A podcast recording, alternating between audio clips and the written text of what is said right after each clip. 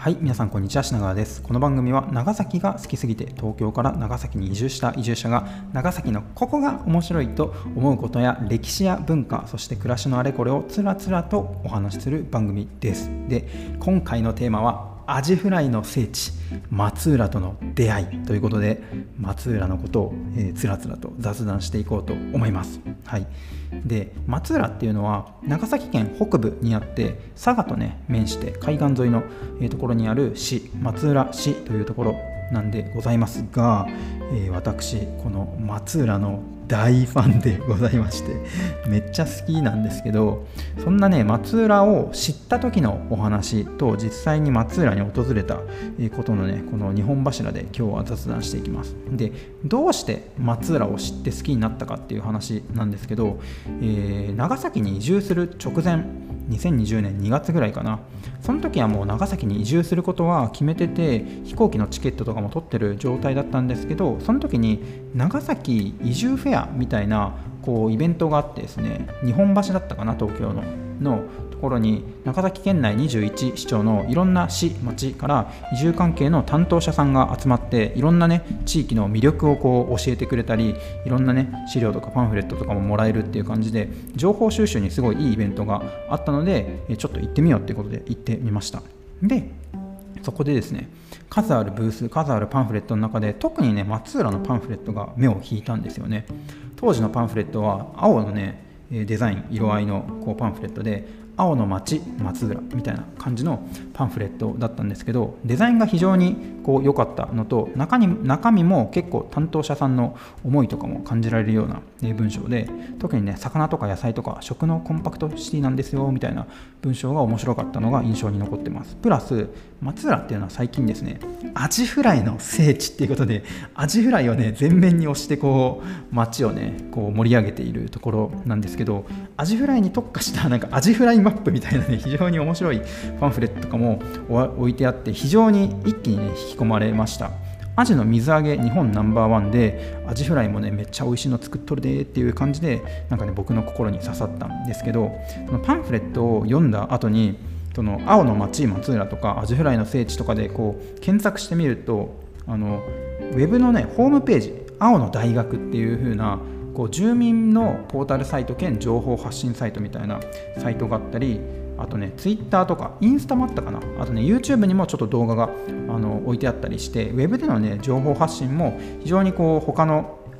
エリアと比べても力入れられてるなっていう印象が当時あってグググッとね引き込まれてなんか 一気に好きになってウェブとかの情報を見まくってたらさらに好きになるみたいな感じで。で実際にそのブースにね来られてた松浦の市の担当者さんともいろいろお話伺ったりしてその後ねメールでちょっとやり取りさせていただいたりしてあのいつか絶対松浦にアジフライ食べに行こうっていうのをその時決意したことを覚えてます。で時は下り移住して大体1年弱ぐらい経った時にですね松浦に行く機会があってですねその時は2泊3日ぐらいのね期間で行ったんですけどあのねもう到着直後にアジフライをね食べに行ったんですが松浦のアジフライこれねとでもなくね美味しかったです。ビビりました。俺が今まで食ってたアジフライ何だったんだろうみたいな。めちゃくちゃうめえなと思ってふわ柵お魚のうまみみたいな感じで最初のね最初に行ったお店も非常にいいお店で夕方の5時半ぐらいかなちょっと早めの時間に行ってたんですけどそれでもね地元のお客さんとかがぞろぞろと入ってきて非常に繁盛しているお店だったんですけどそこで食べたね松あのアジフライがめちゃくちゃ美味しかったです。でそこから2泊3日のうち4回4食あもうだからオール昼と夜アジフライ食べたんですけどもうどこも美味しくてあちなみにね松浦もしあのアジフライの聖地松浦にアジフライを食べに行く方ねいらっしゃったらあの2食以上最低3食はアジフライ食べるのおすすめです。せっかく松浦に行ったなら。でなんでその3食食べるのおすすめかっていうとお店ごとにねそのアジフライの特徴とかこだわりポイントがなんかね違うんですよね。だから23食目食べ比べてみるとだんだんこのね違いが分かってきてねあの美味しいだけじゃなくてより楽しみが深まるっていう感じであのいっぱいアジフライ食べるのおすすめなんですけどどのお店もね個性豊かで非常にうまかったです。で松浦にねあの高島とか福島とかあの離島とかがあるんですけど離島かな？離島だな。そっちはなんかねフグの養殖とかあのマグロとかもねいろいろ他の魚も あってですね。あと松浦サバも美味しいらしくて本当にねやっぱもう海に近いっていうのもあるんですけどアジフライめっちゃ美味しいし他の魚も充実してるっていうのであのねその時はねマグロも食べたんですけどめっちゃ美味しかった。フグ食べ損ねちゃったんでもう一回行きたいんですけどそんな感じでね松浦行くとねさらに大ファンになったっていう。で他にもね松浦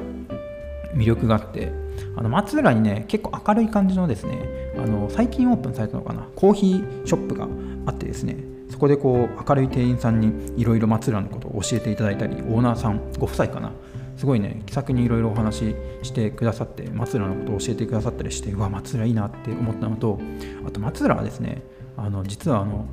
元寇あのモンゴル軍が攻めてきたでおなじみの元寇の歴史もあってですねいまだにですねあの元寇2回目の元寇であの攻めてきた元軍の船が松浦これ高島かなの海底に沈んでるんですよ。日本初の海底史跡だったかなっていうのがあってそのアジフライの聖地っていうすごいねキラーコンテンツも持ちつつあの元軍の元寇の歴史っていうねそういう歴史コンテンツもあったりしてあのこれからのね伸びしろがね半端ねえなっていうそんな感じで松浦へのこう偏愛というかあの 勝手に片思いして妄想を膨らませてるだけなんですけど非常にね松浦実際に行って好きになりました。あのまたね何度か訪れたいし今度はね1ヶ月とかね数ヶ月単位でねちょっと短期移住というか住んでみるっていう体験も松浦でしてみたいななんて思っている今日この頃でございました。はいということで今回はアジフライの聖地松浦との出会いということで 松浦への一方的なこう片思い的な偏偏愛を、えー、つらつら、えー、雑談してみました。皆様お耳汚し大変失礼いたしました。ということでまた、えー、皆さん次回の配信でお会いしましょう。ではまた。